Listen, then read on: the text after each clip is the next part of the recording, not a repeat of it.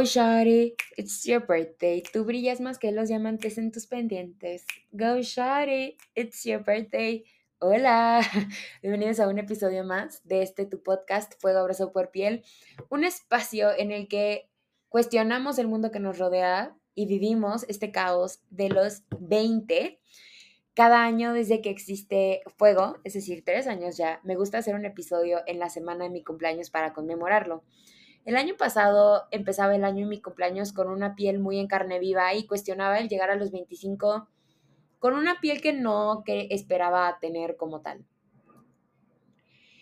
Ahora empiezo mis 26, después de unos 25 que se sintieron como un constante viaje de psicodélicos y siento como un fuerte impulso de empezar a creer que ya tengo 26 y sentirme más adulta. Soy una persona que últimamente es fiel creyente de que es medio imposible separar a la persona de su contexto, en el sentido de que tenemos que voltear a ver el contexto para entender a una persona. Este año que terminó fue el año de las niñas, del girlhood. Fue el año de Barbie, la nostalgia, el rosa, las pulseras de amistad. El año de los moños, del ballet, de la feminidad. Desde noviembre y diciembre, todos los intelectuales del mundo, de la moda, de la cultura pop, de lo social, de lo político, dijeron que el 2023 fue el año de la niña, The Year of Girl. E incluso todos los reportes de tendencias de las grandes apps, empresas de consumo, moda, dicen que el girlhood o este estado de la etapa de ser niña es algo que llegó para quedarse. Y no solo el 2023, o sea, estamos iniciando el 2024 con estrenos, como por ejemplo Priscilla, la película dirigida por Sofía Coppola sobre Priscilla Presley, que retrata su relación con Elvis cuando ella empieza a ser pareja de Elvis cuando ella tiene 14 y él ya tenía como treinta y tantos. Se está por estrenar Poor Things, que es con Emma Stone, y entonces retrata la historia de una mujer que debido a un experimento regresa a ser niña. Y estamos viendo como algo muy específico de el coming of age, este género en el cual en los libros, películas, obras de teatro, símbolos culturales, una persona pasa de adolescente a adulto, parece que estamos yendo al revés. Los adultos estamos regresando a ser niños. A lo largo de estas semanas no me he podido sacudir esto último que comentó, que los adultos estamos regresando a ser niños y a pesar de que soy de la idea de que debemos de tener presente a nuestros niños interiores que alguna vez fuimos, hay algo en todo este movimiento de la celebración del girlhood que me perturba muchísimo. Estoy cumpliendo 26. Para mí los 26 se han vuelto importantes porque desde pequeña, tal cual la película, quiero tener ya 30. Llevo años sintiendo una urgencia gigante de ya llegar a la década de los 30 porque he idealizado que a partir de cierta edad adulta, a pesar de que crecer trae consigo dolor, incertidumbre, hay una paz que se siente a partir de los 30 que no se siente antes. Entonces, mis 26 son importantes porque me están acercando a esa edad que tanto tiempo llevo esperando tener. Pero me veo en el espejo y puede ser que sea el efecto pandemia de haber perdido dos, tres años en la nada en nuestras casas, pero no me siento una mujer de 26. Creciendo, cada, cada que veía fotos, películas, series de gente en sus 20, se veían grandes, tal vez porque ponían actores de 35, 40 a hacerle de 20, pero tenían arrugas, tenían canas. Yo me veo en el espejo y tengo casi la misma cara desde que tengo 20. Y aunque tal vez debería celebrarlo, porque en el mundo en el que vivimos se celebra eso de tragar años, me molesta que no se me note el paso del tiempo en la cara. Es como si toda mi vida, todos los giros, los amores, los dolores, las celebraciones, las pérdidas, todo ese camino recorrido de 26 años no hubiese pasado y quiero que mi cara refleje el paso del tiempo. Y si llevas escuchando Fuego desde hace tiempo también, sabes que una vez que a mí me entra un tema, no lo suelto hasta cansarlo y eso me está pasando con todo este regreso que estamos teniendo a girlhood en la cultura pop. Como decía hace unos minutos, mientras más voy creciendo, más voy aprendiendo del mundo que me rodea, más pesa el contexto que rodea todo aquello que consumo y me cuesta separar las cosas de su contexto. Por un lado, o sea, desde inicios del año pasado me parecía interesante todo esto como boom de Taylor Swift y Barbie, ¿no? De la celebración de las conexiones entre niñas y mujeres y la celebración de esta etapa de, de lo que alguna vez fuimos. Ese amor que tienes cuando eres niña, con inocencia, de celebrar los momentos bonitos, de la creatividad y un poco eh, la pasión con la que vemos el mundo cuando somos niñas. Sin embargo, a mí me cuesta trabajo celebrar el girlhood, que en español no tiene traducción, por cierto. Cuando mi niñez pues no fue así, ¿no? Mi niñez no es algo que yo necesariamente quiera celebrar, o sea, sí a mi niña interior, pero no mi niñez. O sea, crecer siendo niña fue caótico, fue doloroso, fue escuchar que tenía que ser delgada y bonita desde que tengo tres, fue ser sexualizada desde que tenía como 12 años, fue vivir peleándome con mi mamá y con otras mujeres, fue competir el doble para salir adelante. Y creo que por más que el mundo se nos pinte de rosa y de moños, la niñez en el sistema en el que vivimos merece ser visibilizada. O sea, pero la niñez es real no la niñez que, la niñez que todo el mundo dice que deberíamos de tener, porque esa no es la niñez que tenemos, o sea, la niñez que tenemos es muy dolorosa. Y mm, me llegaba otro pensamiento, o sea, he tocado el tema con varias amistades y varias mujeres que, que conozco y mm, estoy de acuerdo que debemos celebrar la niñez. ¿No? Como decía, creo que es importante y lo he aprendido, por ejemplo, en mi proceso terapéutico. Es importante estar en constante contacto con tu niña interior para saber qué le duele, qué le sucede, qué quería ella de tu vida, porque eso también nos puede dar como muchas pistas de a dónde vamos y, y quiénes somos. Pero no dejo de pensar en que cuando veo la tendencia, por ejemplo, del coquete, en vez de celebrar lo femenino, pero lo femenino como las cualidades de lo femenino y las cualidades de lo masculino, estamos buscando que el ser niña, en todo el sentido de la palabra, sea atractivo de nuevo. Y eso a mí me molesta tanto y me preocupa tanto porque yo soy una persona que quiere ser mamá en algún futuro y yo no quiero que si yo llego a tener un hijo, eh, un, un hijo que se identifica como mujer, que sufra toda esa presión de siempre tener que verse como una niña y que su niñez sea sexualizada. Y si no han visto este documental, véanlo, Pretty Baby, de Brooke Shields, en el que ella retrata su carrera y analiza cómo desde pequeña el mundo le dijo que era una niña atractiva, que tenía que mostrar su cuerpo y cómo el sistema capitalizó con su girlhood, con su niñez. Y es que creo que algo que pasa luego, eh, y más, más bien no luego, algo que está pasando últimamente desde el boom, o sea, post pandemia y con TikTok, es como todos estos o sea, todas estas estéticas que están surgiendo, desde el coragecore, el coquette, el tomboy chic, o sea, todo eso, al final son reflejos no solo de como algo artístico, ¿no? Porque tal vez ves el coquette y ves algo artístico, ves el ballet, ves los colores, eh, la estética de los moños, todo eso tiene como un sentido justo estético y, y técnico incluso, pero también son reflejos de diferentes valores, imposiciones, intenciones y agendas. Y creo que tal vez el coquette core, por ejemplo, yo caí mucho en el coquette core. Es hermoso que todas hayamos decidido poner nuestros arbolitos de Navidad con moños, porque los moños nos ponen locas, los moños son hermosos, los moños son bonitos, pero ¿qué hay detrás del coquette? La sexualización de las niñas, o sea, el hecho de que tengamos 25 y tengamos que parecer bailarinas de ballet de 12, todas pintadas, todas como con, o sea, con blush, todas rositas, eso a mí no me parece normal. Y me parece que hay que cuestionarlo porque, o sea, yo creo que hay mucho poder en entender que como consumidores, o sea, en entender el poder que tenemos como consumidores y entender que este tipo de subestéticas, o sea, traen consigo, van a traer consigo impactos, van a traer consigo consecuencias, tanto buenas como malas, sea, por ejemplo, el coquet, que es como el gran tema, eh, mi gran, mi gran como perturbe, el coquet va a traer consigo una alza en la feminidad que es importante, pues porque la feminidad debe de reivindicarse, o sea, estoy muy de acuerdo, pero también va a traer consigo un daño súper fuerte a la expresión de género que vamos a tener muchas mujeres, o personas que nos identificamos como mujeres. Eh, y no sé qué tanto me gusta, o sea, otra vez, no sé qué tanto me gusta este mundo al que me enfrento en mis 26, o sea, en el siglo XXI. Es un mundo que poco a poco va regresando a estos conceptos tradicionales de la feminidad, sigue glorificando que nos veamos como niñas. Em, y, y, y, como siempre hay mensajes contradictorios, ¿no? O sea, en TikTok eh, muchos medios que se dedican a reportar tendencias, que les recomiendo que sigan Death to Stock y Screenshot, han estado hablando de cómo ya no existe lo que en inglés se solía llamar la etapa twin, es decir, esa etapa de preadolescencia y pubertad.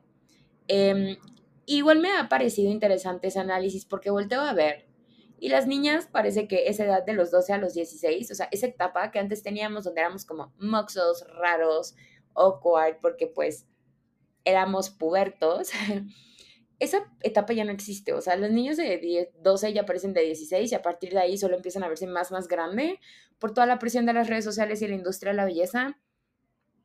Y estamos perdiendo, y esos años awkward en el cual, no sé, tienes la cara llena de granos, no te sabes peinar, usas brackets, eres insoportable por tus hormonas, que tu cara sigue siendo un poco extraña porque tus facciones no envejecen.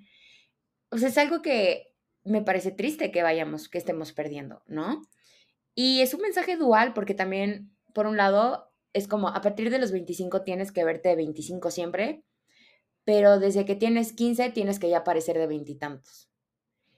Entonces, por un lado, tienes que envejecer, tienes que crecer rápido, pero quedarte en esa etapa eterna donde pareces una modelo de 25, donde la cara se te ve, donde sigas pareciendo joven, porque entonces el envejecer no está tan bien visto. Y necesitaba sacar esto de mi mente porque puede ser que yo como siempre esté reading too much into it, sobre analizándolo, pero me parece importante otra vez entender en el contexto en el que vamos creciendo. Las redes sociales han traído consigo un fenómeno de eclecticismo muy interesante en el que lo tradicional y lo conservador ahora también puede parecer liberal las energías femeninas y masculinas, el alto valor como independencia y decisión propia. Aparte que pues los filtros y la cámara frontal de los celulares ha puesto la presión sobre el rostro y el cuerpo que siempre está siendo expuesto porque siempre estamos frente al celular. Y también nos estamos viendo como unos nuevos, o sea, fenómenos donde estamos valorando más nuestras presencias digitales que nuestras presencias físicas. No podemos envejecer porque todos los mensajes, mensajes a nuestro alrededor son de no envejecer, de mantener tu cara libre de arrugas. Toda la tendencia del anti-aging o de envejecer en reversa y cómo hacer que tu cara se vea más joven. Pero tenemos que regresar a ser niñas, a ser femeninas. Y si no queremos regresar a eso, somos un poco, pues, estás mal adaptada. Porque ¿cómo no vas a querer celebrar que alguna vez fuiste niña y jugaste con Barbie? Cuando sin darnos cuenta la feminidad tradicional está regresando a esclavizar a muchas de nosotras. Y yo Neta, la verdad es que yo traigo una, una espinita muy fuerte porque ya quiero parecer una señora de 85. Quiero ser una viejita arrugada, sabia, em, que se note que el tiempo ha pasado, que soy un alma libre, como los grandes íconos de los 70s, 90s, que hacían y deshacían con su imagen, que jugaban con sus expresiones de género, que eran celebradas por hacerlo. Pero me enfrento a que estoy cumpliendo 26 y estoy en medio de una dictadura de la feminidad en la que tengo que parecer niña, tengo que estar en contacto con mi energía femenina y si no quiero hacerlo, incluso no me amo y no me cuido y soy mala mujer y soy mala y soy mala amiga y soy mala sorora. Porque lo que termina pasando es que con todo esto, boom, Barbie, coquette, moños, etcétera, se está dando énfasis a la feminidad, pero no desde la liberación o el cuestionamiento, sino desde reforzar un estereotipo e incluso alejar a las mujeres de la masculinidad y alejar a los hombres de la feminidad cuando todas las personas deberíamos tener cualidades de ese tipo. Y no sé qué tanto me encanta este mundo, otra vez que me está tocando habitar porque puede ser que necesite salirme de TikTok. Tal vez debería simplemente vivir, pero me gustaría poder habitar mis 20s, mis late 20s, buscando cambiar la forma en la que nos relacionamos con el performance que se nos impone al nacer. Y una industria que solo nos quiere obsesionados con nuestras caras, cuerpos y con los hombres, porque a través de eso es que consumimos. Este es un, una parte del artículo, esto que te voy a leer es una parte del artículo de The Year of Girl, el año de la niña, de The Cut, que me parece impresionantemente bueno. Quizás parte de lo que está sucediendo es que si bien hay innumerables maneras de ser mujer, la niña simplemente se siente más universal, llena de marcadores legibles. Es fácil hablar de la infancia, porque todos hemos atravesado, la hemos pasado, ¿no? Tiene sentido que solo unas pocas representaciones de la niñez, en este caso girlhood, pintadas en términos generales, resuenan en tantas personas en el nivel de la cultura de masas. Pero tal vez desaparezca la compulsión de girlificar, de girlificar y hacer todo como de niña para ungirlo como digno. Quizás en el 2024 también podamos encontrar algo de alegría y ligereza en el crecimiento o el envejecimiento. Quizás no necesitemos ponerle un moño a todo. me encanta porque, me encanta mucho, me encantó mucho cómo termina este artículo porque muchos se está cuestionando allá afuera de por qué todo, por qué tenemos que ser niñas otra vez. ¿Por qué la infancia otra vez? O sea, ¿por qué no podemos simplemente ser unas viejitas, unas señoras dignas? ¿Por qué tenemos que ponerle un moño a todo? Y más allá de que lo que puede significar la tendencia coquet, la importancia de tener como estas niñas interiores, pues también hay que cuestionar mucho, o sea, lo violento que han sido estos mensajes sobre feminidad y sobre el girlhood, o sea, la etapa de ser niña de este año. Barbie por todos lados. Y si no te gustaba, y si no te gustó la película de Barbie, pues eras un problema. La tendencia coqueta, o sea, estamos glorificando el hecho de que Lolita existió y Lolita fue una niña que tuvo relaciones con un señor como de 50 que se aprovechó de ella. Entonces, o sea, tal vez puede ser que yo estoy en mi etapa más pesimista, pero creo que hay que empezar a cuestionarlo. Hay que empezar a cuestionar muchísimo el mundo que nos está tocando vivir porque vamos a empezar a tener, vamos a empezar a vivir dinámicas muy problemáticas. O sea, a mí ya me está pasando y ya estoy notando que todo este boom del coquet también está afectando incluso como lo que va a ser mi vida amorosa y mi dating life. Porque muchos hombres, yo pues que me relaciono principalmente de dinámicas como heterosexuales, muchos hombres están buscando a la mujer femenina, a la Stepford Wife, como esta mujer tradicional, espiritual, que, que se viste bonito, que usa vestidos, que es sensual, que es creativa, que es inocente.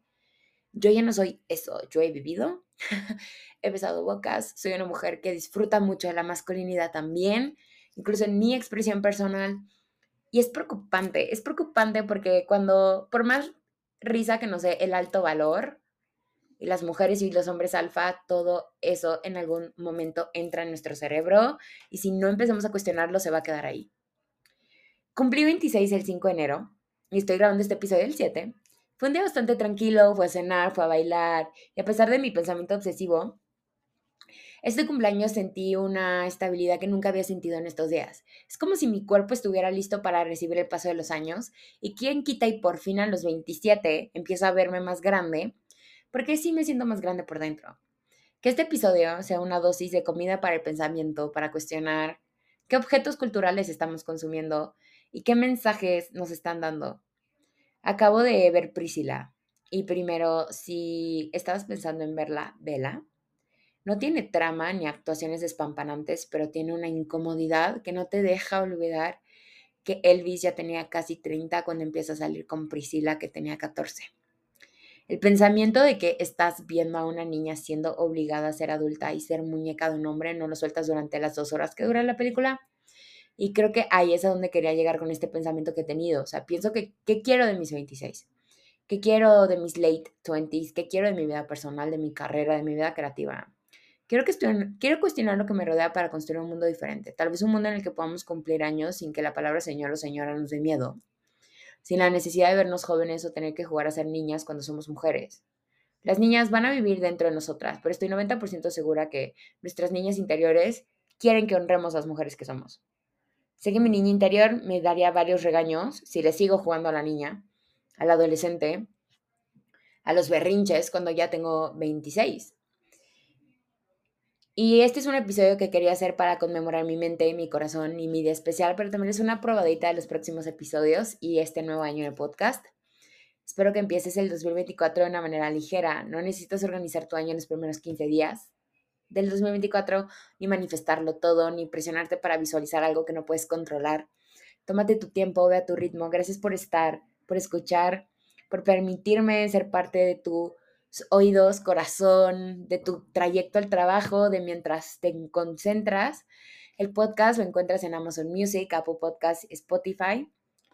El Instagram del podcast lo encuentras como Fuego Abrazado por Piel. Y a mí me encuentras como Fortuna Osorio en Instagram y TikTok, en donde también estoy subiendo pues comida para el pensamiento, eh, un poco de mi vida, de las cosas que leo, de las cosas que cuestiono y consumo. Si disfrutas de los episodios del podcast, me ayudarías mucho compartiéndolo con tu entorno para que le llegue a más personas.